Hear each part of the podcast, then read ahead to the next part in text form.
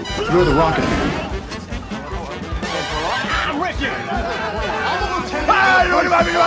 I'd like to take face off.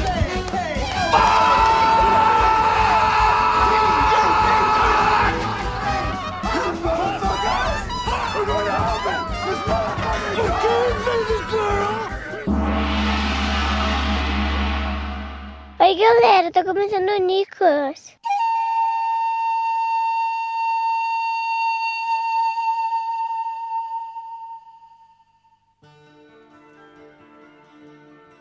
Sejam bem-vindos ao Nicolas, a investigação aleatória e recorrente sobre a carreira do grande ator internacional e, por que não, figura religiosa, líder do novo culto, Nicolas Cage. Eu sou JP Martins, estou aqui completamente dispensacionalista. Estou aqui também com ele, Pedro PJ Brandão. Pedro, me diga uma coisa. Amém? Aleluia, glória a Deus. Estou completamente left behindizado aqui, das ideias, né? Completamente apocalipsizado. Vamos aí, né? Fala do filme aí, né? Acho que o que foi left behind pra mim foi o meu cérebro depois de ver esse filme. Mas, Rudney, como é que tá aí seu cérebro? Eu tô 100% Rosana nas alturas, Pivete. Nas alturas mesmo, dentro de um avião, né? É, Rosana. na, na, no filme é no avião, né? É, exatamente. Uma das personagens se chama Rosana, tá nas alturas. Estamos aqui também com um especialista aqui, o teólogo, ex-padre, é, Eduardo Porto, que está aqui de volta pra sofrer mais um pouquinho. E aí, Dudu, como está? E aí, cara, meu cérebro foi arrebatado após ver esse filme, entendeu? O arrebatamento me tomou. Saiu fumaça branca, fumaça preta e foi da tua cabeça. Não foi nem da chaminé do Vaticano, né? Total, bicho, total, total. Esse é o pior podcast, cara. É o pior podcast que existe, bicho. Porque esse podcast já me fez sofrer em dois episódios, bicho. É brincadeira, cara. É, acho que dá pra pedir o terceiro aí com música do Fantástico, hein? Só fica aí a dica. Se vocês não me chamarem pro Senhor das Armas, eu vou ficar muito puto. Sério mesmo. Tem um chamado 211, cara, que tem cara de ser muito ruim. Fica a dica aí, vou te chamar aí depois. Beleza. Aí você tira quem te ama e quem te odeia, Eduardo. É, cara, só no fim dos tempos você percebe quem, quem é merecedor ou não do amor. De Nicolas Cage, porque estamos aqui no podcast Nicolas para falar sobre Nicolas Cage. Mas antes de falar sobre filmes do Nicolas Cage, vamos falar talvez de, sei lá, a vida do Nicolas Cage, a carreira do Nicolas Cage. Não sei, porque quem trouxe hoje o Cage Fact foi o menino, que eu vou ler o nome agora, que eu não lembro quem era. PJ Brandão. E aí, PJ? E aí, PJ? Às vezes a nossa memória se dobra em torno de nossa vida, né, JP? A gente esquece das coisas, tilta, né? E hoje eu vou levantar uma questão que eu coloquei no Twitter dia desses, que Eduardo, aqui presente, até Opa. interagiu comigo. Né, Dudu? Foi? Me Eu falei lá no Twitter, né, dia desses, que, de certa maneira, de um certo grau de egocentrismo, eu gosto de minha voz. Eu gosto de ouvir minha voz, eu gosto de editar minha própria voz. E Eduardo chegou e comentou que ele tem problemas com isso, né, Tenho, Dudu? tenho sim, tenho sim. Queria estender essa questão para os meus colegas de podcast, é JP e Rude. Primeiramente JP, depois Rude. Você gosta de ouvir sua própria voz no podcast? Você gosta de ouvir as suas participações no podcast que você participa? JP. Eu não ligo pra minha voz e ela, ela é, tipo, a parte menos importante da minha vida, então tô nem aí. Caramba, então quer dizer que se você fosse a pequena sereia, você entregaria sua voz pra poder andar no, na Meu Terra? ideal, eu acordo calado e durmo mudo. É isso. Perfeito. Perfeito. E é péssimo quando no meio desse tempo você tem que gravar um podcast sobre apocalipse, É, né? Acontece, né? E Rude, você, você e sua voz, como é a relação de você com sua voz? Todo ato de produzir podcast, que é essa mídia falada, né? É voz, né? Que a gente bota no ouvido das pessoas. Pra mim, é um grande ato de dor. Que isso, cara? Porque eu odeio a minha voz. Eu não consigo gostar da minha voz. Mas eu tenho que escutar ela porque eu medito. Verdade. Que medita. É, exatamente. Ah, um... Faço um reiki. Tu faz ah, reiki, um- cara? reiki no pijama. um reiki no pijama. Ai, meu Deus do céu, coleciona borboletas, né? Mas por que que eu fiz essa questão? Por que que eu levantei essa questão? Porque nós gravamos podcasts e ocasionalmente ouvimos nossa própria voz no podcast. Sabe quem é que gosta de ver seus próprios filmes? Nicolas Cage. Nicolas Cage é um cara que vê seus filmes. Ele vai pras pré-estreias, ele participa da, da divulgação do filme, ele é um cara que vê seus próprios filmes. Mas ele divulgou recentemente ao site Collider que tem um filme que ele não vai ver. Vocês estão ligados disso? Ele não vai ver um dos filmes dela que ele fez. Eu tô bem ligado porque eu já trouxe essa notícia. Não, já trouxe? Ah, então deixa pra lá. Eu ia dizer uma trivia aqui que eu lembro que a Jessica Alba, quando fez aquele horrível filme do Quarteto Fantástico, ela disse que nunca assistiu aquele filme. É mesmo. É, Foi uma boa introdução, mas eu fui frustrado aqui pelos meus colegas, porque aparentemente eles trazem informações também. ah, cara, E eu não lembro. O jornalismo, verdade, bicho, tá aí pra desmentir em prol da ciência. Isso fala muito sobre a, a minha e a do Rude, a competência, né? Sim, exatamente. Minha e do Rude, e a incompetência sua em lembrar. E a minha incapacidade de dar um furo aqui pra vocês, mas é isso, vida que segue. É, então vamos trazer notícia bad vibe, né? Eu ia ser feliz, mas agora eu tô triste, então eu vou trazer notícia bad vibe. Não sei se vocês estão ligados aí do acontecimento que chocou Hollywood e o mundo inteiro relacionado ao caso do ator Alec Baldwin, né? Sim. Que, infelizmente, né, por causa de um acidente, ele acabou assassinando, né, uma diretora de fotografia de um filme que ele tá participando, que é Rust. É, as investigações estão acontecendo, né, e um dos nomes mais citados aí de pessoas responsáveis pelo acidente é a responsável pelo manejo de armas na produção, a Hannah Gutierrez Reed, né, a pessoa que é filha, inclusive, de um cara que também trabalhava com isso há muito tempo, enfim. Era o segundo filme que ela tava fazendo na carreira dela, esse Rust. Por que que é o segundo filme? Porque o primeiro filme se chamava The Old Way, que é um dos filmes que o Nicolas Cage vai fazer, olha só. O primeiro filme que ela participou, a armeira do filme do Rust, do Alec Baldwin, fez o primeiro filme da vida dela, o The Old Way, que é um filme interpretado pelo Nicolas Cage, e ela quase foi demitida do set por causa de uma briga que ela teve com o próprio Nicolas Cage. Sério? Sério, ela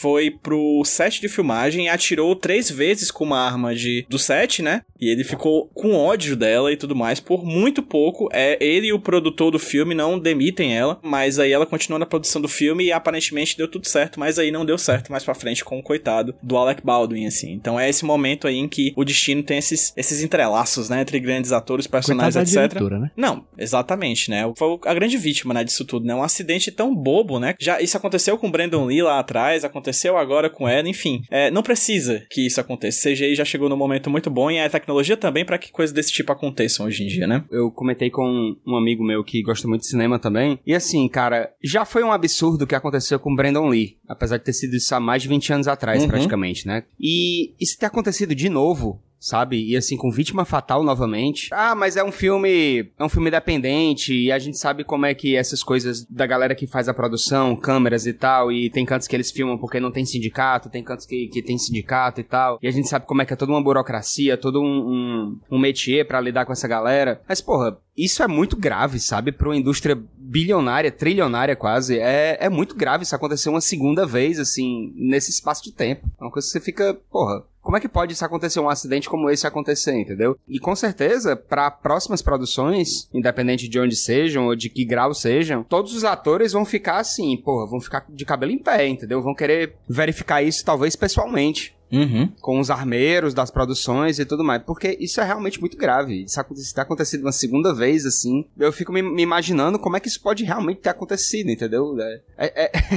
Tô me repetindo aqui, mas é porque eu fico realmente Você fica transtornado, né? transtornado, cara. Como é que pode isso? Porque a gente sabe que as armas, elas são tecnicamente de verdade, o que não é de verdade é a munição, Uhum. né? E como é que isso pode ter chegado lá, entendeu? Até esse ponto, né? Até esse ponto. E, é, é, o curioso dessa notícia é porque a gente já trouxe alguns relatos de bastidores com o Nicolas Cage, né? Eu lembro muito de Pig, que vários atores falaram como ele é um cara profissional, ele é o primeiro cara a estar no set. Eu acho que em todas as notícias que a gente tem de produção, todo mundo endossa que o Nicolas Cage é um cara da hora. É um cara que tá lá pra trabalhar, é um cara que ajuda, é um cara profissional. Então, pra nesse filme ele ter ficado puto com alguém e ter pedido a demissão, realmente é algo que foi foda, né? Uhum. Você percebe ali que há uma falta de profissionalismo muito grande, né? Com certeza. Enfim, no caso, a falta de profissionalismo tirou uma vida, né? De uma pessoa extremamente promissora, inclusive, como, como a diretora de arte. Diretor de fotografia. Diretora de fotografia Halina Hutchins, né? Então, é isto. Esse é o nosso Cage Fact. Não deu pra trazer um good vibe, então a gente trouxe esse bad vibes aí pra compor mais um fato na carreira do Nicolas Cage.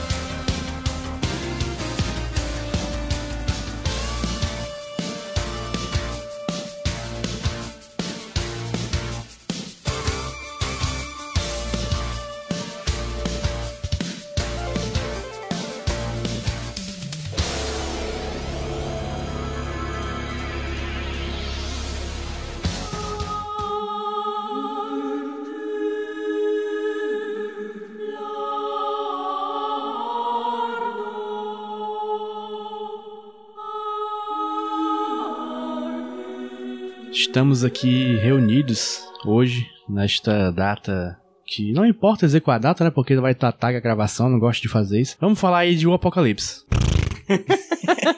Left Behind. Nome de uma DLC de Last of Us, O inclusive. nome já deve ser de Last of Us, é verdade. Aquela DLC de mais ou menos uma hora e meia é muito melhor Macho, do que esse ir filme. numa fila de banco e demorar uma hora e meia é muito melhor que esse filme. Provavelmente, porque você provavelmente numa fila de banco tem chance de conhecer uma velhinha simpática que vai contar toda a vida dela. E você vai, sei lá, ficar ali distraído, sabendo como a filha dela é ingrata e ela tem um genro que não presta, entendeu? Exato. Exato. Isso é muito específico, Dudu. Tá tudo bem, cara? Hoje aconteceu uma coisa comigo que foi melhor do que esse filme. Eu fui numa consulta no médico e cheguei na hora marcada. Só que tinha seis pessoas antes de mim na hora marcada. Então, assim, isso pra mim ainda foi melhor do que ver esse filme, sabe? Certa vez eu fui na, fazer a manutenção do meu aparelho, que eu tenho um aparelho, pra quem não sabe. E eu cheguei lá e eu tive que esperar um total de 8 horas pra ser atendida. E foi muito mais divertido. Não, não, Completamente, completamente. completamente. Exatamente. Até porque esse filme aqui não é filme de diversão. É filme de, de educação. De educação. De comunhão. Educação religiosa. Você, você saber o que vai acontecer quando fomos deixados para trás no Apocalipse. Juntando aí os dois títulos. Porque eu vou dar uma sinopse de O Apocalipse barra Left Behind. Thanos, quando estava batalhando contra os Vingadores, ele estalou os dedos. Sim. E aí Exatamente. metade do mundo sumiu. Exatamente. Só que no caso aqui não foi metade, né? Foi tipo. E aí, Menos gente. vários crentes acharam que aquilo ali era o arrebatamento. É, exatamente. Isso. Provavelmente. Dois grupos de pessoas desapareceram, né? Crente e criança, basicamente, Isso. né? Isso, os crentes e as crianças não tinham nada a ver com isso. Imagina quando o Thanos pensou antes de dar, dar o estalar de dedo assim. crente criança, crente criança, vai. Porra, puta que pariu. Peter, Ca- Peter Parker é crente, mano. Que merda é essa, mano? Peter Parker é crente, mano. e o Groot era criança. Caralho, verdade. Pois é, gente, é um filme que fala sobre o arrebatamento, aquele evento mundial que vai rolar aí tal, tal hora quando Jesus estiver pra voltar. E aí, Pedro Brandão, quero saber o que você achou assim por cima desse filme. Quero só adiantar que o JP falou do arrebatamento e a pesso- aparentemente as únicas pessoas do mundo que não sabem o que é arrebatamento são pessoas de dentro do próprio filme, né? Porque lá nos quase chegando 10 minutos antes do final foi que alguém falou disso. Ah, tem na Bíblia. Aí o pessoal, oh meu Deus, a Bíblia, que coisa é essa? Que livro é esse, né? Americano não sabe, não sabe nada de cristianismo, geografia e de, sei lá, respeitar os recursos naturais dos países alheios. Enfim, cara, esse filme, né? Eu queria só dizer que esse filme é inspirado numa série de livros, né? A gente pode até falar mais sobre Não, isso. a gente vai falar, porque o JP está dedicado. Exatamente. Temos muito o que falar sobre essa série de livros. O JP ele se embrenhou no Left Behind verso aí, né? Porque foi atrás de mais informações sobre isso, mas ele é inspirado numa série de livros, uma série de livros gigantesca, Desventuras em séries dos crentes, né? Que já poderia ser a Bíblia, né? Porque também há várias desventuras em séries da Bíblia, né? Mas enfim, eu queria só pontuar outros nomes de livros do Tim LaHaye, né? Que é o cara que escreveu Deixados para Trás. Tem um Deixados para Trás, né? O livro que é inspirado no filme. A Marca. A Besta Controla o Mundo. Livro de 2000. O Possuído, dois pontos. A Besta Toma Posse. Sim. Também tem Glorioso Aparecimento, dois pontos, Fins das Eras. E particularmente o livro dele que pra mim é o favorito, tem o melhor nome pra mim, que Armagedon, a Batalha Cósmica das Eras. Olha a pressão, bicho. Eu senti uma vibe Jack Kirby, tá ligado? Você tinha uma vibe Stan Lee. Eduardo Sport, tá ligado? Assim, uma coisa meio. É. Exato. a saga do Apocalipse, né? Vamos, a, uma parada meio Anjos e assim, demônios. uma vibe meio RPG, assim, né? PJ, desculpa, Cara- eu só queria destacar o meu nome preferido dos livros, Qual que é é? o Assassinos, traço, Missão Jerusalém, traço, Alvo, dois pontos, o Anticristo. Esse, esse deve ser foda, hein? É basicamente todos os plots possíveis que teria um filme estrelado pelo, pelo Tom Hanks, né? Mas enfim. É, cara, filme de crente, cara. Parece filme que é mostrado para as crianças mesmo na catequese das escolas das irmãs Josefinas aqui em Fortaleza. Mater Amabilis, sabe? Patronato Padre Luiz Barbosa Moreira, onde eu vivi até minha oitava Eu série. estudei no Mater Amables. Olha aí. Era capaz da gente ter sido oponente nos interclasses que tinha, né? Os Não jogos deu pra internos. ser, porque, tipo, eu só estudei no, no Mater Amables por um ano, na alfabetização. Ah, ok. o que os então não. jovens chamam hoje de primeira série. Foi lá. Eu estudei até a oitava série, esse era o tipo de filme que seria mostrado pra mim e eu provavelmente odiaria e preferia o professor de educação física mostrando Matrix. Com certeza, bicho. Puta que pariu. Quando vocês me mandaram esse filme, disseram assim, cara, isso é filme de crente. Eu pensei que ia ser um daqueles filmes da Hallmark, tá ligado? Mas os filmes da Hallmark, eles são, eles são meio good vibes. Eles são assim, de uma coisa tipo, ah, a família unida vai superar as adversidades. Nós somos Sim. grandes amigos e com o poder de Cristo e a fé que nós temos um no outro, nós vamos ficar amigos pra sempre. São umas umas coisas assim. Geralmente tem um cachorro no meio, o que sempre deixa as coisas mais legais, entendeu? Mas Exatamente. esse filme é muito, é, é muito pior do que isso, cara. É, é muito pior. É, é uma mistura de livre interpretação do que é o arrebatamento, com atuação ruim, texto pior ainda. Pra vocês terem uma ideia, no último filme que eu vi com vocês, que eu nem lembro o nome, que o Nicolas Cage era um... Era um Vingança ao anoitecer. isso, Vingança ao Anoitecer. Obrigado por ter me lembrado dessa porcaria. Ele era um agente da CIA, meio, né, sequelado e tal, e ele era talvez a pior coisa do filme. Nesse, ele é a melhor coisa do filme. Ele é o que atua melhorzinho, ele é o que tem um melhorzinho, ele é o Verdade. que tem um texto melhorzinho, entendeu? Ele tem umas falas legais Uhum. e tal. Tirando aquelas forçadas de barra, mas, tipo, ele é o personagem mais interessante dali. entendeu? Total. A filha dele só corre, mano. A filha dele, ela só corre. Ela, vocês perceberam, perceberam isso? Ela deve correr uns 8km no filme todinho. Ela só corre. ela só corre o E filme corre todo. feio. É realmente E corre filha do Nicolas ela Cage, ela trota, corre feio. Ela trota, ela não corre. É impressionante, eu fiquei perguntando qual a distância desse shopping, tá ligado, velho? que a mulher se passou um dia, uma tarde toda correndo pra chegar em casa. A mulher mora lá no Siqueiro, foi lá pro Foi. Iguatemi e voltou a pé, tá ligado? Ai, meu Deus do céu. O filme ruim. Rudney. Eu queria dizer primeiro que eu também tive, eu fiz o catecismo, né? Eu quero muito curioso porque eu moro de frente pra igreja, eu fazia, fiz o catecismo nessa igreja. Eu era o único, o único que chegava atrasado. Eu moro literalmente a passos da igreja e eu conseguia chegar atrasado.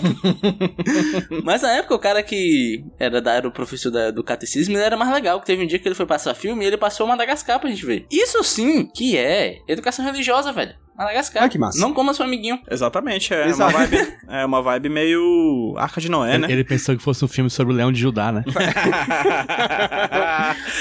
Posso, nesse momento, fazer uma piada de cunho sexual de acordo com o que o Rudney falou agora? Pode, vai. Mas se a gente não vai comer os amiguinhos, a gente vai comer quem? Os inimiguinhos? É os, in- os inimiguinhos? Os inimiguinhos? Os inimiguinhos? Não Não. cara. Perdão, desculpa, pode Mas continuar. assim, o, o Dudu falou que geralmente os filmes de crente é good vibe e tal. E eu faço um paralelo com duas cantoras de, de crente, né? Que esses filmes good vibe, pra mim, é a vibe Aline Barros, tá ligado? Que é o louvor good vibe, o louvor legal, sabe? Mãos Sim. pra cima, Uhum. yay. E esse filme, na real, é uma música da Damares. Não sei se vocês sabem dessa daí. Que inclusive ela tem uma música chamada O Apocalipse. que eu queria ler um trecho aqui pra vocês que eu acho muito bonito, ó. O magma da Terra, superaquecido, cria terremotos e acende os vulcões. As placas tectônicas se movimentam causando terremotos e destruições. As bombas nucleares feitas de plutônio irão destruir a camada de ozônio, Caralho. expondo esse planeta aos raios de sol. Vulnerável quanto um peixe de anzol. Deus Caraca, do céu. Podia ser um tweet do Ashley Total, Marino, né, velho? O nosso profeta do apocalipse. Ali sim, ali sim foi profeta do apocalipse. Véi, que viagem. Apesar de Aline Barros, né, Rudy, ter a famosa música Quem pecar vai morrer, quem pecar vai sofrer, né? Aquela dancinha lá. Quem é pecar dela, vai ó. matar, quem pecar vai morrer. Quem pecar vai matar, quem pecar vai morrer. Grande música aí. Inf Infanto Infanto, juvenil. juvenil. Não, matar não, pagar, gente. Mata, vai- não vai matar, não, vai pagar. É pagar e morrer, É. né? Exatamente. Aí Aline Barros, uma a Angélica de Cristo. O que poderia ser também uma música sobre a agiotagem, né? Tá que pariu, mas. Ah, muito bom, Rudy. Essa foi muito boa, Rudy. Eu gostaria de parabenizá-lo aí. Você vai. Você vai pro céu. Obrigado.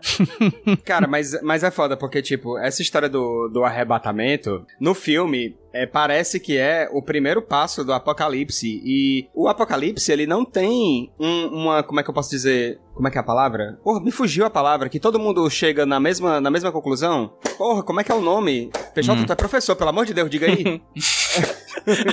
Pronto, mas eu sou professor, eu sou professor Xavier, não, cara. Não, pô, é quando todo mundo chega. Ele não tem um consenso, pronto, consenso. Não existe, Isso. não existe um consenso entre os profetas, entendeu? O que, que é o apocalipse? Tem profetas que dizem que é um monte de desastre natural, porque naquela época de Cristo não se previa desastre natural. Não se previa enchente, não se previa furacão, terremoto, essas coisas, entendeu? Então, quando se tinha uma tempestade que arrancava o telhado das casas, aquilo ali era a ira de Deus, porque eles não sabiam explicar sequer a chuva. Quem dirá uma tempestade que arrancava o telhado das casas. E, tipo, o primeiro arrebatamento que se tem dentro da Bíblia é o, de próprio, é o do próprio Jesus Cristo. Quando Jesus ressuscita, e aí ele fala com todo mundo e diz assim: beleza, galera, agora eu vou pra casa. E aí os anjos pegam ele pelos braços e sobe, né, até os céus, em corpo vivo, né, como diz a Bíblia, em corpo humano, mortal. Ele sobe até os céus, porque ele, ele atingiu o nirvana, a, a, a iluminação total dentro de Cristo. E o Apocalipse diz que as pessoas que chegam mais próximo disso também vão ser arrebatadas, também vão ser levadas aos céus antes de sofrerem. Alguns profetas dizem que isso é no começo, como é no filme. Tipo, as pessoas que são santas ou estão mais próximas da santidade vão ser arrebatadas antes do apocalipse. Outras dizem que é no soar da última trombeta. Inclusive, pensando neste podcast, porque eu sou um rapaz que faz pesquisa. É. Olha aí, mas. Vou pegar aqui rapidinho a, a passagem. É na primeira carta aos Coríntios, capítulo 15, versículos 50 ao 54. Ele fala que ao soar da última trombeta, aqueles que são santos vão ser arrebatados. Vão, vão ver Cristo. Eles não usa, ele não usa a palavra arrebatamento, mas em Tessalonicenses, capítulo 4, versículo 13 a 18, ele fala exatamente sobre o arrebatamento. Que eles serão arrebatados e etc, etc. Vocês podem pesquisar aí, vocês vão ver. Entendeu? Porra. Mas, Dudu, uma dúvida. Na Bíblia diz que você vai ser arrebatado completamente nu. Rapaz, pois é, né? Porque no filme fica só as roupinhas, né? Todo Eu achei uma nu. interpretação, assim, legal do filme, entendeu? Nesse sentido. Porque, assim, a- o que é material não entra no reino dos céus, né? Você não leva ouro pro céu, nem nada, né? Você, o que você leva pro céu é o seu caráter, as coisas que você fez na vida. E aí quando ficam as roupinhas lá, de uma maneira até caricata, eu acho, né? Porque fica parece que É engraçado. né, uma roupinha de bebê no chão assim do, do hospital, cara. Puta que pariu, bicho. É muito O, o gorrozinho, o gorrozinho e a roupinha de neném na cama do hospital, entendeu? E o, e o acesso assim.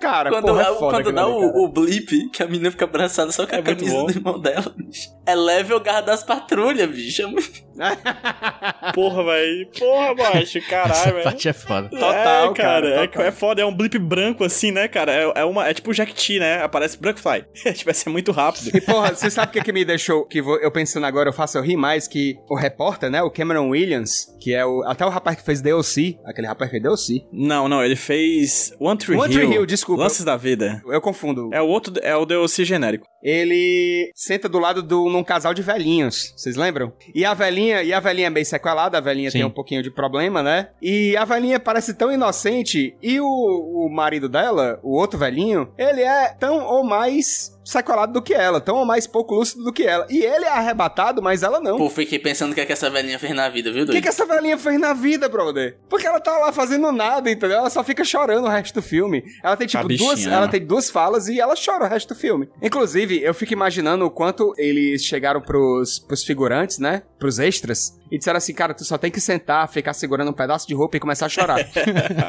Porque é isso que 80% dos figurantes fazem. Eles só pegam um pedaço de roupa e começam a chorar. E claramente ali ninguém foi pago, né? O pessoal tava lá na missa de domingo, e aí, negado, pra fazer um É. negócio ali, ó. Pega o ônibus ali, ó.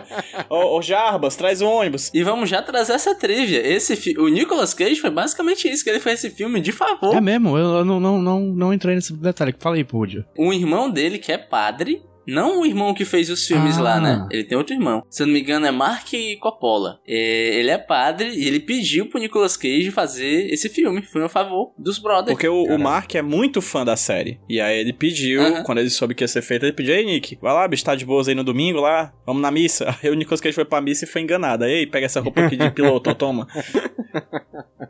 Ai, gente. Inclusive, eu- falando de personagem, tem dois tipos de personagem nesse filme, né? Ou são os completamente pirados, a, a blá blá blá das ideias, assim. Ou é a Total. galera, assim, que é extremamente. Jesus tá voltando, o arrebatamento vem aí e não tudo existe mais. meio termo, não existe meio termo. Então, existe o outro tipo de personagem que é a pessoa fala assim, ó. Deus. A pessoa, Deus? Você fala de Deus? Vai se fuder, filho da puta. Eu te odeio. Eu odeio quem gosta de Deus. Eu odeio você, eu odeio. Você. Eu, você vai pro inf... Eu odeio, vou te matar. Sabe? Existem esses dois Os dois personagens que tem mais, assim. É, são mais críveis é exatamente o Cameron Williams e o, Ni- e o, Ni- e o Nicolas Cage. É, que ficou ali no caminho do que meio. ficam ali, ah, não sei o que e tal. E mesmo o Nicolas Cage, ele tem uma epifania do nada de que ele, por causa da esposa dele, não, nós estamos sendo arrebatados, é o apocalipse, do nada, assim. No meio do voo, dentro de uma cabine de avião, ele tem essa epifania. Que se deu conta. É. Não, e eu gosto que você realmente percebe que é uma ficção quando no filme existe a cristofobia, É. né, bicho? É pior, cara. É, mas é muito doido, assim, né? Porque nos primeiros três minutos de filme já vem uma parada bem crentice, assim, né, cara? A mulher puxa do nada um papo sobre Bíblia com um jornalista. Peraí. Mostra completamente do nada, velho. Olha como foi. Primeira cena, né? Primeira cena, literalmente, eu acho. Primeira. Sim. Ela, essa, essa moça tá no aeroporto, ela vê um cara que ela reconhece. Ela vai na livraria, compra um livro que tem a cara dele na capa e vai falar com ele. Ela dá assim pra ele dar um autógrafo. Ela fala assim: Ô, Cameron, né? Ah, gente boa, gente boa. É, tu já leu a Bíblia? E é isto, cara. E eu, eu anotei aqui, ó, isso foi em 2 minutos e 40. Foi, foi. Contando os créditos e o. A, a- enfim, a introdução do filme, que é isso. É, e aí, e aí chega a personagem que é a filha do Nicolas Cage e fala pra ela, olha... Aí fala coisas muito sensatas, né? E aí no decorrer do filme você percebe que, na verdade, quem é arrebatado vai pro paraíso é a pessoa dodói. E a pessoa que, que discute realmente, assim, de uma maneira meio... meio né? Tipo, refletindo mesmo sobre, as, sobre a visão de quem é Deus, o que é Deus, por que que ele deixa as pessoas sofrerem, coisas do gênero. Quando ela traz essas questões, só as pessoas ficam na Terra pra se fuder, assim. É muito doido, né? É, um- é uma apologia ao, ao fanatismo, né? De certa É maneira. porque, ó, eu, eu acho que isso é porque, como eu disse, eu disse uma palavra no começo do programa que é dispensacionalista. Que isso aí é tipo, eu não sei como é que chama, o que é isso, não sei se é uma doutrina, se é um. É uma interpretação da Bíblia que ela é literal. Sim. Ela fala assim, vai tocar trombeta. Literalmente você vai Você ouvir vai uma ouvir trombeta. trombeta, é, você vai ouvir um pá. É. Aí, aí é, é meio isso, tipo, quem segue literalmente as, as escrituras vai pro céu, vai ser arrebatado. Quem não, quem tem uma duvidazinha não, fica aí, É. te vira. Foda, né, mesmo? É, então por que, que os bebês foram pro céu se eles estavam misturando o tecido nas roupinhas? Ih, rapaz, ih. Quem tava grávida na hora do arrebatamento? Como é que ficou? E aí? E aí? E aí? E aí, hein? E esse filme também prova que vício não é, não é pecado, né? Porque tem, ela- tem um cara que fuma, que a moça rouba o carro dele pra limpar lá a pista. Ela fala assim, como é que tu fuma sem, sem fósforo? E é um cara fumante que foi arrebatado. Foi, é verdade. Gente que usa armas também vai pro céu. Sim. Gente que usa arma. Dentro de, avião. Não, mas ali é porque é, é o, é o Air Marshal, né? Que eles chamam que todo voo tem que ter um policial dentro e tal. Air Marshal é policial disfarçado. É, não é exatamente policial disfarçado, mas é tipo uma Eu sei, pô. Policial de policial disfarçado. o que é que tá acontecendo?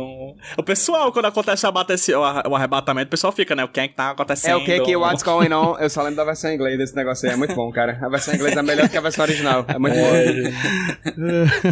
E tem um personagem que eu Gente. queria muito falar, desculpa, JP, Pode que falar. é o rapaz é, portador de nanismo, né? Putz. Ele fez Piratas do Caribe, vocês Nossa, sabem, cara. né? É daí que eu lembro dele. Ele, ele fez Piratas do Caribe. Cara, ele é completamente maluco, aquele.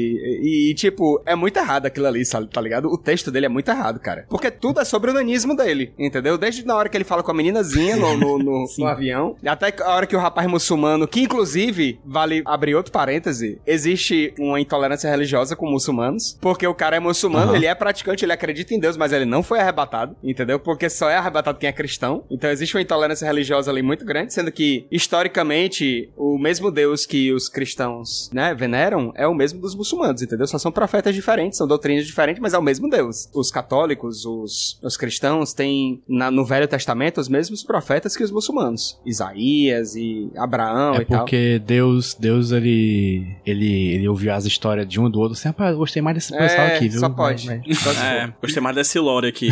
Gostei mais dessa fica aqui, gostei mais dessa O fica. rapaz muçulmano ali, o fato dele não ter sido arrebatado, você fica, hum. Mas ele acredita em Deus. Ele, ele é o primeiro que pede uma prece no avião, entendeu? É. É, exato. É uma Exato. coisa meio assim. Aí o rapaz que é portador de nanismo tem um texto muito caricato, muito chato, entendeu? Que você fica. É muito problematizador. É horroroso, Horroroso. aquele texto ali. Ele é a pior pessoa Ele do, é a pior do pessoa avião, do avião né? junto com o cara que é teórico das conspira- da conspiração. Nossa, mas pelo amor de Deus, ninguém naquele avião é Ninguém normal. naquele avião é normal. Ninguém naquele avião é normal. Ninguém. No avião não, desculpa. Ninguém na primeira classe é normal. É, é. Porque todo Cara, programa é na- na primeira cena- classe. Os ricos filha da puta. É tudo filho da puta, cara. Impressionante. O, o Dudu tava falando do rapaz portador de nanismo, né? Tem uma cena que literalmente ele tem medo de sair do avião no final do avião e o cara chuta ele. É, e o cara chuta ele sai, ele ele, voa quicando. Ele quica no chão, no, no- no negócio. Caralho, mas. É muito errado rir disso, bicho. É, muito pariu. é horroroso.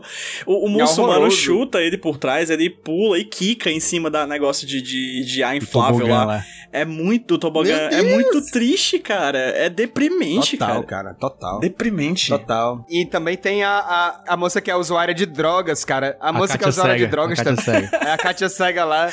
que, porra, é muito caricato, é muito errado aquele texto dela, tá ligado? É a cena que ela tá lá é muito errada, cara. Pelo amor de Deus, aquele filme é todo errado, bicho. Sério mesmo, é, É triste, mano. pra um filme cristão, né, mano? Que coisa, que coisa deprimente, cara. Pô, e, e outra coisa que eu achei curioso é que nesse, ne- nessa primeira classe, duas pessoas perdem bebês, né? Uhum. Aí eu olhei pro filme e falei, eu aposto 10 real como quem vai pirar vai ser a mulher negra. Uhum. Sim. Dito e feito. E ela Tira surta, né? Ela acha que é um, um complô do marido dela, Uhum. não sei o quê. Que coisa desnecessária, né? Aquilo ali, cara. Pelo amor de Deus. O resto do avião tá todo chorando, tem não sei quantas mães do outro lado na classe econômica lá. Aliás, aquele ali é o menor avião do mundo. Não sei se vocês perceberam também. É o menor avião do mundo, aquela porra ali. Entendeu? Tem duas classes, não tem nem 100 pessoas ali. Sério, mas não tem nem 100 pessoas ali. Se tem 100 pessoas ali, é muito. Que E tem arrebatou uma galera meio doida, entendeu? E sabe lá por quê? Eles acham que o piloto é responsável pelo desaparecimento das pessoas e eles vão querer lá abrir a porta. Nada ali faz sentido, nada dentro do avião faz sentido. Por incrível que pareça, o que tá acontecendo em terra, né? É mais ok de se acontecer, é mais crível do que o que se acontece no avião. Uhum. No avião, tipo, todo mundo simplesmente surta do nada. E acham que a culpa é do piloto e não sei o quê. Toda a parte aérea do negócio é, é também bem forçada, bem qualquer coisa. Enfim, é, é tudo muito errado aquilo ali, cara. É tudo muito errado. Dentro do voo, o voo, o voo era a parte que me dava mais cringe. A vergonha ali era, o- era o voo. Te Ainda crinjou. mais quando apareceu o avião de CG de PlayStation 2, né, bicho? Caralho, horrível, cara. Horrível. Especialmente na cena final, quando ele pousa. Ali é, ali é gritante. Cara, é eu amo, gritante. eu amo, eu amo essa cena, porque ele fica, estamos indo muito rápido, eu não vou poder descer e tal. Aí quando mostra ele descendo, o avião bem devagarzinho. Sim. Eu não entendo a lógica do sol. Que tal hora tá escuro, aí o sol tá É. se pondo, aí vem.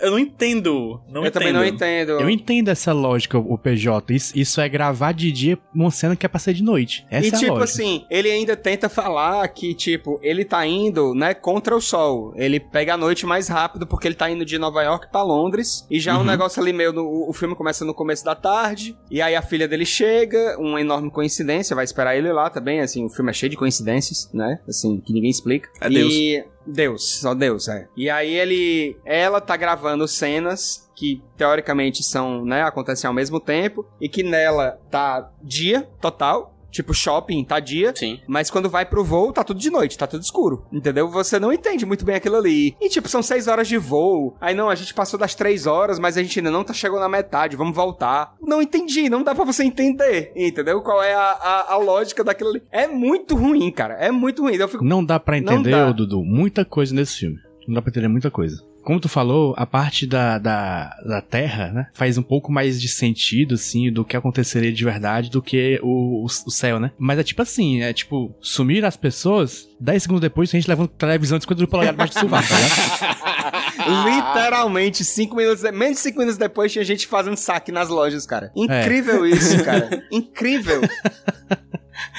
Não faz o menor sentido. Os caras os cara catando dinheiro do, da, da roupa, roupa do- dos, dos outros, dos brother. sumidos. É. Das roupinhas no chão, né? Bem organizadinha, bem engomadinha. Ei, JP, mas e os livros? Tu disse que, tipo, esse filme é tipo um Duna, tá ligado? Ah, parte 1, né? É, esse aqui é, o- é o Duna parte 1 gospel, tá ligado?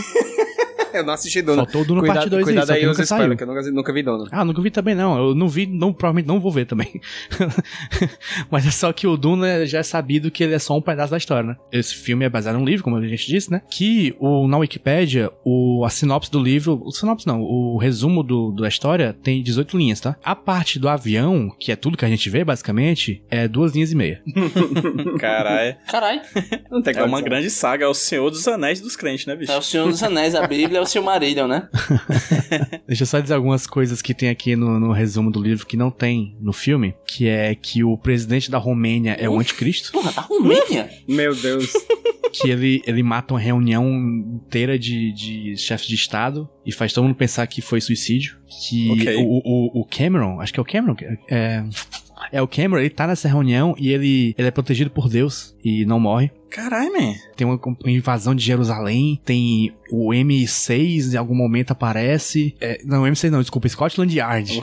Nossa. Aparece em algum momento. E eu tava lendo resumos do- da série toda, né? Os personagens ali do avião que sobrevivem, eles formam meio que uma força missionária que vai preparar o mundo para o, o apocalipse que está vindo. Todos eles viram aqueles é, Born Again, né? Como é que chama em português? Não sei como é que fala. Renascidos. Cristão renascido, Born ah, Again. tá. Born Again Christians. Que eles, eles, eles todos viram é, cristãos renascidos e vão atrás de, de converter o mundo inteiro e é tipo um- uma, uma briga de, de facções do resto dos livros, sabe? Nações Unidas viram uma coalizão global de dominação mundial, é nova ordem mundial, essas porra aí de, de teoria da conspiração que tem uma galera que adora. Caralho, é tipo, é escrito por um bolsonarista, assim, né, velho? Que anão, tá ligado? Assim. Que anon, total, total. Meu Deus, que horror. É tipo, é tipo um livro do Tom Clancy, mas crente. Tom Clancy. É mesmo, né, Tom cara? Clancy. Crente. Tom crente. Tom Tom crente. Splinter Cell, só que o céu é C é U, né? É, Splinter Cell. comunidade, comunidade espiritual Irapuru. A minha Mas, mãe pelo vai amor de Deus. Gente, pelo amor de Deus. Cara, tem uma coisa, o, o Rude, né, sempre fala nos. algo- Falou várias vezes aqui já no podcast sobre o famigerado Roberto, Roberto Marquinhos, né? Marquinhos. Robert Marquis. É, o Robert Marquis ele tem um livro clássico, Story, né? Que é bem, bem bacana, assim, mas ele é um pouco extremo quando ele fala algumas coisas relacionadas à escrita de roteiro. Como, por exemplo, o fato de que o Robert Marquis fala que se você não fizer um filme que nos primeiros 15 minutos você já chama a atenção do público, o público vai embora da sala de cinema. O que é uma mentira porque ingresso de cinema é caro, ninguém se levanta porque o filme tá ruim. Mas aqui, cara, o arrebatamento acontece nos- com 32 minutos de filme, cara. É, demora. Sim. Demora muito, cara. Muito. Nada acontece. Nada acontece, cara. Nada acontece. É um drama de, de familiar, né? Durante esse momento. Drama merda. É um drama merda familiar, crentelho. Crentino, Crentina. crentino. O diálogo da filha com a mãe é uma das coisas mais sem sentido que eu já vi de diálogo. Não tem nada ali, você não entende É. nada, entendeu? Você não. né, o que, que ela quer falar pra ela, o que, que ela quer convencer? Por que, que a menina fica revoltada? O que, que tem a ver? A menina nem mora com ela, entendeu? Tipo, o que, que tem a ver aquele diálogo ali? Nada, nada, nada, nada faz sentido. O diálogo que ela tem com, com o irmãozinho dela é mais ok. Você entende melhor, entendeu? Ah, a mamãe virou crente, né? É, é. É isso aí, né? Foda. Você entende? Eu não. Tá bom. Vamos lá pro shopping mesmo. Tem, tem promoção na GameStop. Vamos lá. Foda-se. O Pivete é muito mal ator, cara. Não, quem é bom ator nesta porra? O Nicolas Cage. O Nicolas Cage é bom ator nesse É a filme. melhor coisa. É a melhor É. coisa. É a melhor coisa. Não vou dizer que ele tá bom, não, mas é a melhor o, coisa. O, o lance da vida tenta e não consegue. É, o lance da vida tenta. Cara, todo mundo nesse filme tem cara de crente, né? É. Sim. Todo mundo, todo mundo, todo o elenco, menos o Eu, Nicolas eu Cage. gosto, cara, que a atuação da galera é tipo ligar a chavinha, por exemplo. Tipo, tem uma, uma personagem que ela quer seduzir o Nicolas Cage. Então, a atuação dela é isso, seduzir o Nicolas Cage. Aí todo diálogo ela tá tipo, oh, Robbie, você é tão engraçado. Vamos para Londres. É um, sabe?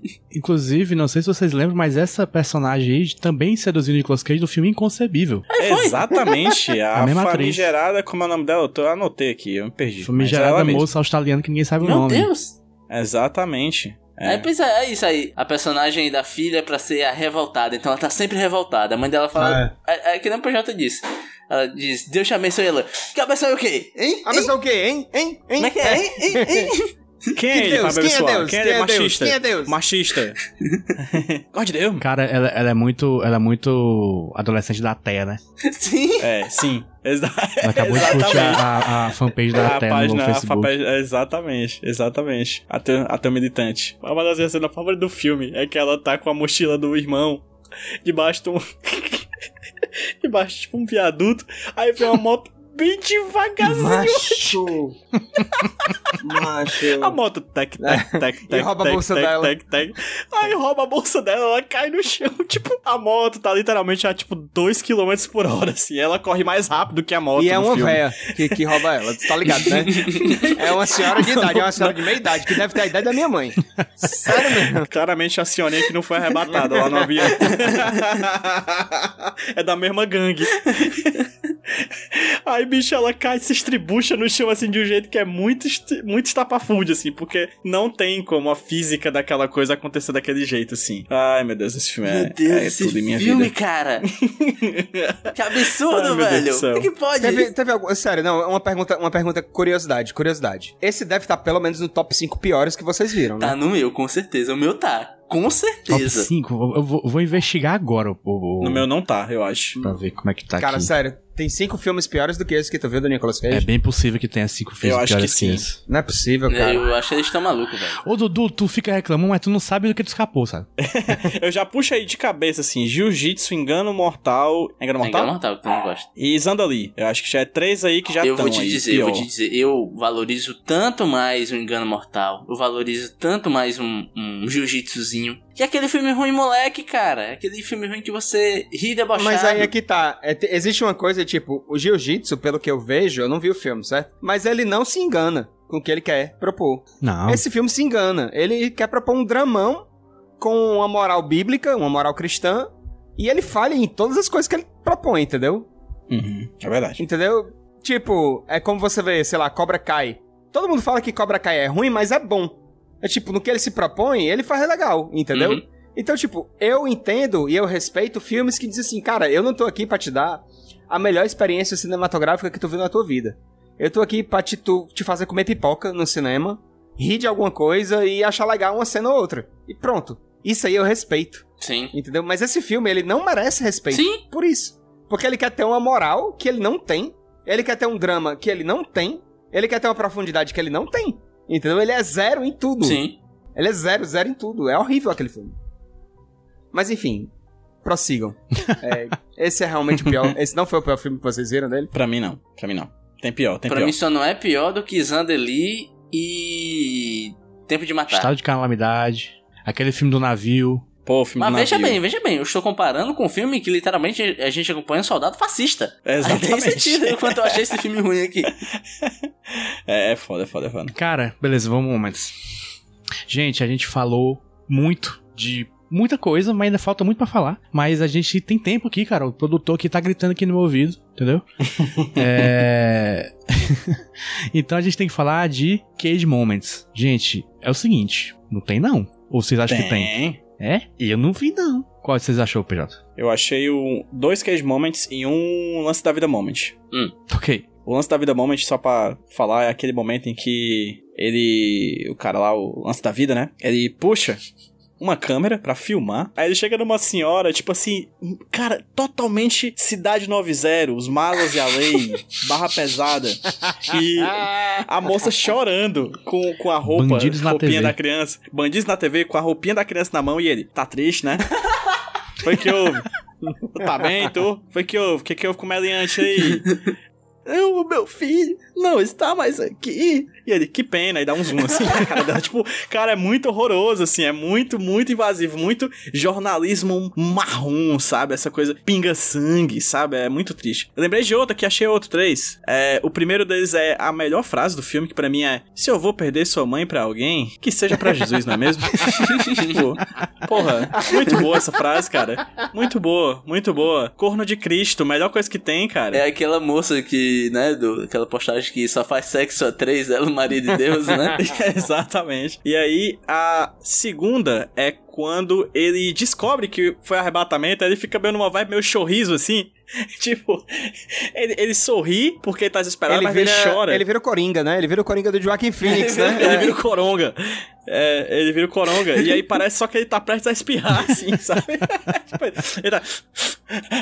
Aí ele fica meio nervoso, assim. E pra mim, o melhor momento do filme, que é Nicolas Cage, estacionando o avião usando o Waze, cara. Pra mim é Caralho! perfeito, perfeito, perfeito. Ele usando o Google Mapzinho lá e ele estacionando o avião, bicho. Pra mim é a melhor coisa do filme. Pra mim é, é incrível. A- Ali eu vi Deus. Rudinei, você tem momentos. Cara, eu só queria destacar uma coisa, que o Nicolas Cage realmente teve um glow up nesses últimos tempos, né, bicho? Porque esse filme Sim, é de quê? total. É de 2000, 2014, e ele tá completamente acabado. Tá horroroso.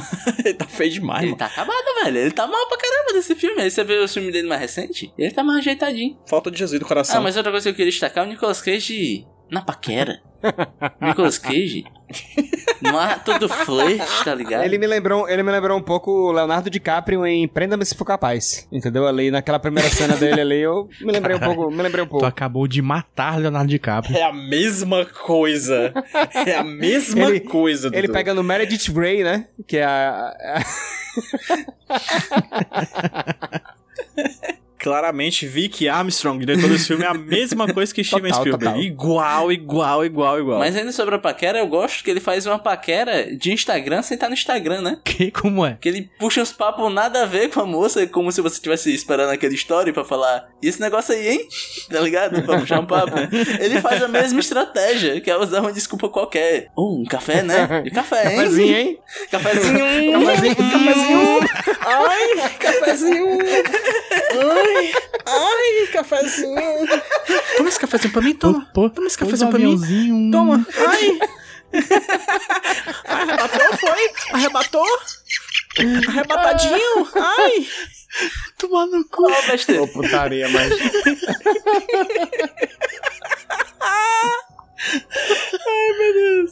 Ai, trombetinha. Ai, trombetinha. Ai, meu Deus. Cartinha pro Corinthians. Ai. Ai, ai. Parou, Ô, parou, besteira. parou, Parou. parou. Dudu, você tem moments? Cara, vocês falaram basicamente tudo que eu, que eu falei, mas eu vou, eu vou ficar também com quando ele chama a aeromoça e pede pra ela pegar as coisas da outra aeromoça que foi arrebatada, né? E ele pega o caderninho dela e vê lá estudos bíblicos da hora, né? e aí ele descobre que ela é cristã. Ah! Era a, evidência que ele precisava. Agora sim, a evidência que eu precisava era que ela ia ter estudo bíblico quinta-feira à noite, depois do jogo de Mahjong, entendeu? Na casa da irmã, da irmã Zuleide. Vamos ter estudo, estudo bíblico e depois a gente vai né, ter um mano? joguinho de Mahjong, galera. Lá na casa da irmã Zuleide, vamos lá. Macho, pelo amor de Deus, filme é impossível, cara. Não. Galera, ó, Uni- ó, Pokémon Unitezinho, depois do estudo bíblico, hein? Todo mundo precisa... Que- Pokémonzinho, Pokémonzinho. Pokémonzinho. ranked. E uma quickzinha, só pra ganhar os... As abóbora. Os, os, As, as as abóbora. as abóboras. é. Pô, Ai, macho, que pelo amor de ridículo. Deus, esse filme. Macho, pelo amor de Deus, esse filme não, cara. Que ridículo.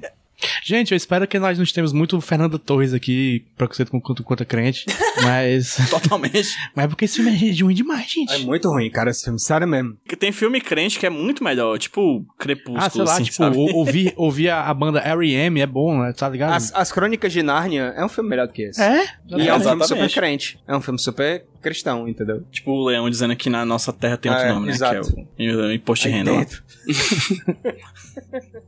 Ai, vamos pras notas? Vamos. Tem que ir, né? Fazer o quê? PJ, qual nota você dá aí para o Apocalipse, Left Behind e para Nicolas Cage? Quer dizer que esse filme ele serve pra converter vidas, porque de fato eu tô pensando em me tornar crente, porque somente assim eu posso ir pro paraíso, que é um local top, única e exclusivamente porque lá não tem filme crente com Nicolas Cage. E tá todo mundo pelado. Certeza não tem. Pro filme, eu dou uma nota 1. Justo, justo. E pro Nicolas Cage, eu vou fazer eco à voz de Eduardo Porto.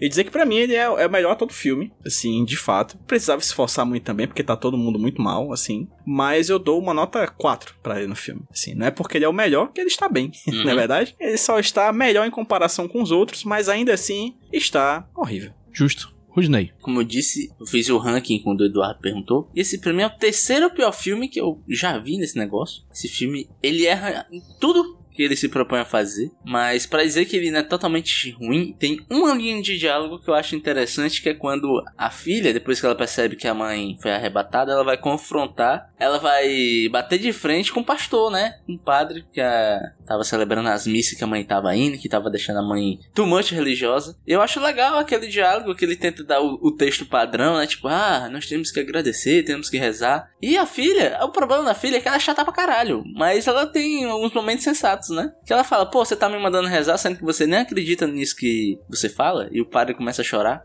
Sim. Aí, eu acho esse, esse embate realmente interessante, eu acho legal. Então por isso que eu vou dar uma nota é, 0,5 pra esse filme. Esse filme é muito ruim, esse filme é tenebroso, mas é isso aí. Pro Nicolas Cage eu também concordo com todo mundo, ele é o melhor ator ali. Eu acho que ele é o único ator de fato ali. Então pra ele eu vou dar uma nota 3. É, eu vou dar aqui pro filme nota 2, porque, como falamos, vimos coisas piores. E tem uma parte desse filme que eu acho que é ok, assim, que ele tenta ficar bom, não consegue muito, que é quando todo mundo é arrebatado e mostra o caos. Eu achei assim, eu fiquei tipo 5 minutos entretido, tá ligado? Só é, É, putaria, não né? sei, não sei porque a, a moça lá indo procurando o irmão e vendo a cidade toda indo pro caralho, vai pro hospital. Eu achei interessante, assim. Inclusive, Jota, é o tipo de atitude que eu viria você fazendo num arrebatamento verdadeiro. Tu ia ficar no meio da rua, ver uma putaria, macho, o carro capotando. Ah, vai, égua, chamou tua mãe de rapariga. O Jota ia É, ficar com a mão em forma assim, sabe? Meio que fechado, como se estivesse segurando o microfone, com a outra mão aberta, fazendo poc, poc, Ó, poc, ou putaria. Poc, poc, poc. Ô, putaria, ó aí, macho. Deus, não sei o que obrigado, vocês Deus. pensam de mim. Não sei, não sei, não sei. E pro Nicolas Cage eu dou nota 5, porque eu não achei ele tão ruim, não. Na verdade, assim, ele tá bem mediano. De Eduardo Porto, nosso especialista. Por favor. Peraí, desculpa, acho que a gente não explicou. O, o Eduardo, ele estudou pra ser padre. Foi, Só que verdade. ele caiu na, na tentação da carne, né? Então, não, não deu Aí certo. virou Sim, podcast. Virou podcast. É verdade. Não vamos entrar nesses detalhes. Tenho vergonha. Do podcast? Eu vou ter vergonha do podcast. eu vou dar Tá. uma nota pro filme, uma nota 1. E pro Nicolas Cage eu vou dar uma nota 4,5. Certo. Eu acho que ele, ele atuou o melhor possível dentro daquele texto bosta, entendeu? E dá mais do que isso, eu não sei se eu conseguiria. Um 4,5 tá uma nota boa pra ele. Eu queria saber a nota do irmão do Nicolas Cage, sabia? Da direção? Não, não, do irmão do Nicolas Cage, que o cara fez Nicolas Cage fazer esse filme. Ah, ele tem nota 10, bicho. Ele tem nota 10. Mas assim, o Nicolas Cage não é exatamente conhecido por aceitar os melhores papéis, né? As É, melhores. Hum, Então, assim, não sei qual foi o- a estratégia de convencimento dele. Certamente não foi muito. Não precisou ser muito elaborada, né? Não precisou ser muito, muito forte pra isso. Justo. Estou aqui com as notas. Nota pro filme ficou 1.1 Boa. Boa. Uma nota muito maior do que eu imaginei que seria. e nota pro Nicolas Cage ficou 4.1. Eu queria destacar aqui pro, pro Dudu, principalmente, Dudu, que esse é só um, dois... Ele é o quarto pior filme que a gente viu esse ano, ok? Esse ano. Esse caralho, Esse ano. O pior foi Desejo Inconcebível, que ficou com nota 0.5. O segundo pior foi Tempo de Matar, que Ah, ficou é. com 0.9. na- Essa Péssimo. nota que eu falo é a média, né? A média de nota com nota do Nicolas Cage. Tempo de Matar, que ficou com Sim. 0.9. Aí teve Estado de Calamidade, ficou com 1.9. E Entre Mundos ficou com 2.1. E aqui ficou com 2.6 na média geral. Ok. Ah. Não, pai, tu tinha dito que era 1.1, não? Não, mas a média geral, nota Nicolas e nota Cage Nicolas filme, Cage. né? Uhum. Ah, tá. Ah, não certo, nosso Entendi. cientista de dados aí, porra. Não, perdão aí, cara. Cara, Foi mal. cara não Eu tô, entende, já tô no meta cara- do cara- Facebook aqui, já tô no não meta do. Facebook. Eu já tô aqui com o meu avatar aqui no pós-moderno. Transcendental, cibernético, virtual. Aí dentro. Aí dentro.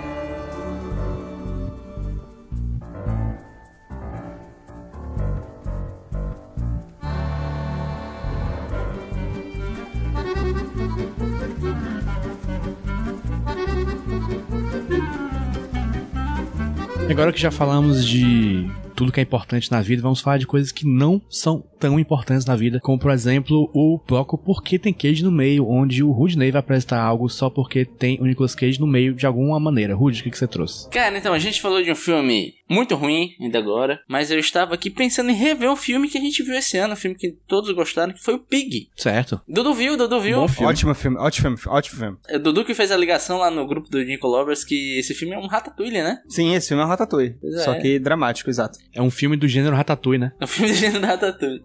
e sabe o que é mais louco? Porque a minha indicação faz essa mesma comparação com Ratatouille, que é um vídeo, um review de um canal chamado In Frame Out, né? In barra frame barra out que ele fez um review muito bacana sobre o Pig na verdade o nome do vídeo é What Make Pig a Masterpiece né ah, o meu inglês, o meu inglês, o meu inglês aí. É. Tá pensando que é a nota do? TOEFL? Qual a nota do TOEFL? Eu não sei, a What? minha única nota What makes Left Behind a masterpiece? veio, veio de Sobral esse aí, veio de Sobral esse. Aque- mesmo. aquele, não, na verdade, meu inglês vem do Centro de Língua de Maracanaú, que eu sempre faço propaganda aqui. Patrocina CADM, nós. forte abraço aí pra galera. Professor aquele, ó, um beijo. Aquele abraço. Mas enfim, cara, e esse realmente é um excelente review. E é um review que eu acho que todos nós aqui, do Nicolas, concordamos muito. Porque eu acho massa que ele fala uma coisa que a gente falou no nosso episódio também. Eu acho legal que nós estamos conectados com o moço do filme. Que ele fala que de tempos em tempos o Nicolas Cage faz um filme bom e a galera fica falando que, ah, ele voltou, ele voltou. E o cara do vídeo fala, como assim ele voltou? Ele sempre esteve aí. Uou. É isso aí. Boa. Menina. Então é isso. É review de Pig por esse canal Gringo. Teste seu inglês.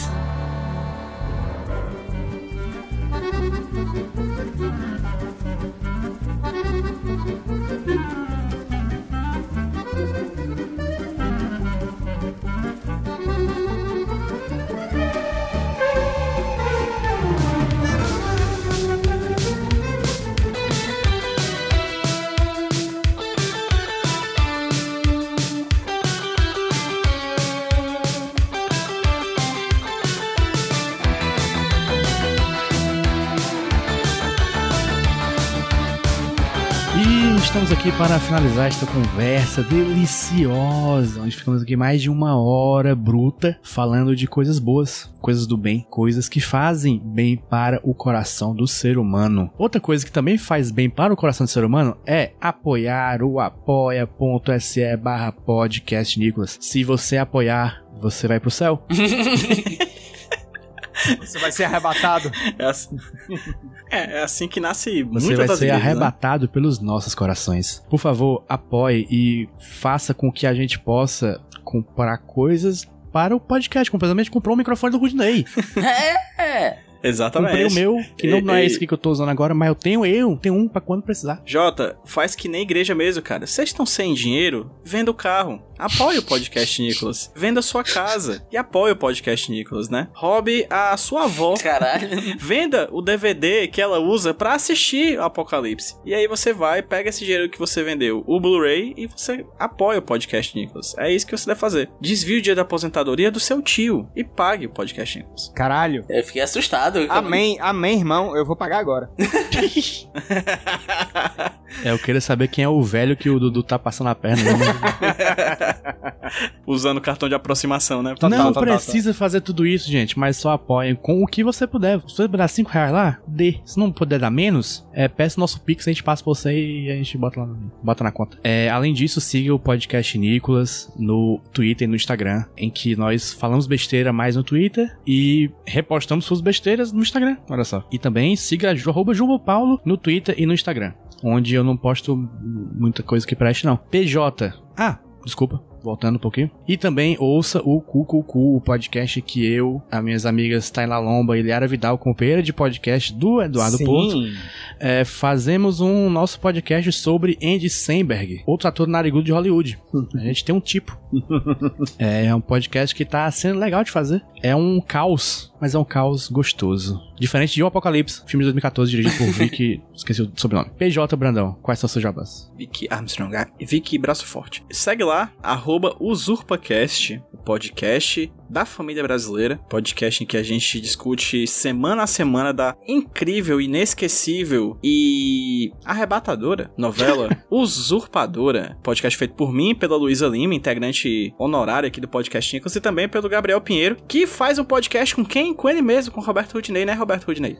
A gente faz naquelas, né? A gente tá. Estamos em produção ainda, tá? Não, você faz. Publicar? Não publica, mas faz. É, estamos fazendo, mas vai sair o Matutano segunda temporada, tem eu e Gabriel. Se você quiser me seguir por aí, arroba Rudilonha no Twitter, meu Instagram é fechado porque eu sou um homem low profile. Claramente, pai de três em Hidrolândia. Caralho, Hidrolândia é foda, bicho. Claramente. E que também é pai de três, na verdade, em Limoeiro do Norte, é o Dudu. Dudu, faça seu jabás aqui. Na verdade, em Tapajé. É isso. É, eu tô lá no Indo e Voltando todas as quartas-feiras, exclusivamente no Spotify. Semanalmente. É, tá pensando aqui. Podcast Spotify Exclusive. Total. Are you think there is a, a, a brinca? É o Brinca. It's the Brinca. Is that the Brinca? It's not. is the Vera? Do nada essa porra. Do nada. Os caras os cara tá embriagado. Off the nothing. Off, the nothing, off the nothing. Gente, parou a palhaçada aí. Parou a palhaçada aí, seus palhaços, porque agora é coisa séria. Agora nós Ai, vamos Deus. descobrir o que que nós vamos assistir para gravar um episódio, para lançar daqui a 15 dias no seu feed, que não é necessariamente Spotify, mas pode ser também, porque a gente tá em todos aí. Tamo em todas. Dudu, por favor, sorteio pra nós. Ctrl R. E o Ctrl R foi o número 20. Não Chame a Polícia, um filme de 1993, em que Nicolas Cage faz o papel de Amos Odell e ele é dirigido por E. Max Fry. É um filme com o Samuel Jackson, né? O filme policial do Nicolas Cage com Samuel L. Jackson. Exatamente. exatamente. O nome original do filme é Amos and Andrew. Show. Esse, esse é o filme mais antigo que nós temos na lista que não saiu ainda. Aí. É, Saiu agora, né? 93, 93, legal. Pois é. É uma época pouco usável do Nicolas Cage, que eu não conheço muito. E bora ver, né, então. Tamo aí. Bora lá, Bora velho. Bora lá. Tem que ver, né? Tamo nessa há três anos, quatro anos quase. Por que, que não vamos ver essa Pô, porra Quase uma Copa fazendo isso, velho. Nossa, Pior, a gente né? começou a Copa em 2018, velho. Caralho, man. Faz É tempo. isso aí. E vamos acabar na de 2022. Sh- Estamos ficando velhos, Magneto.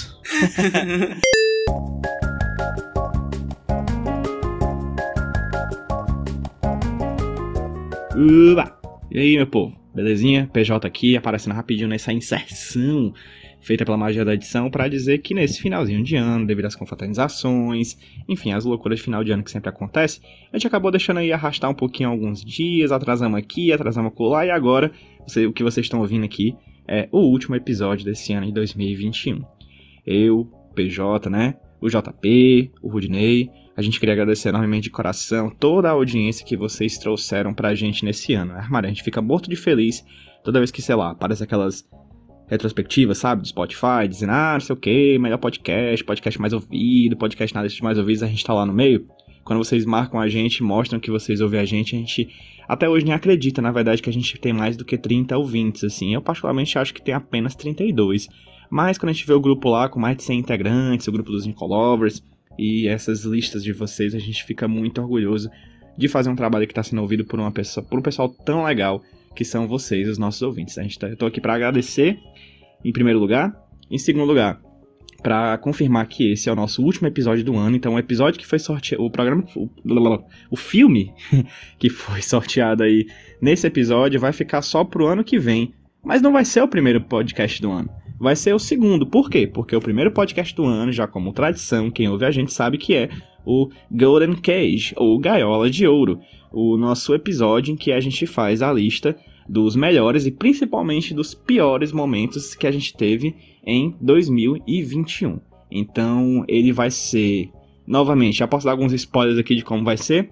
Ele vai ser ao vivo, vai ser uma live, e ao que tudo indica, espero fortemente do fundo do meu coração, uma live feita ao vivo e presencialmente. Então eu, JP e Rudney estamos já tendo aqui algumas ideiazinhas legais para a gente poder fazer essa live marota ao vivo nós três juntinhos para vocês, né? A gente aqui na, na nossa casinha e vocês aí na casinha de vocês acompanhando a gente. Então vai ser uma honra fazer esse Gaiola de Ouro depois de um momento tão difícil do lado dos meus grandes amigos, enfim, que eu amo tanto. E, enfim, ao lado de vocês também, certo?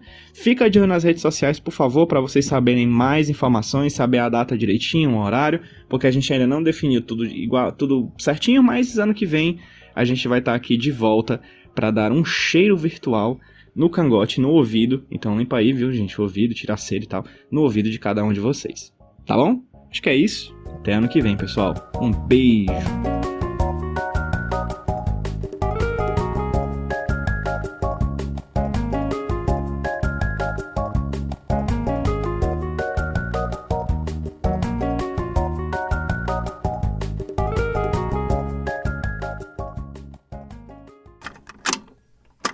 Sou o Rudinei e eu editei esse podcast. Eu sou o JP e eu sonorizei ele. Você pode ajudar o Nicolas compartilhando com seus amigos. E dando 5 estrelinhas no iTunes. Ajuda a gente, por favor. Deixe o seu recado depois do bip. Tchau!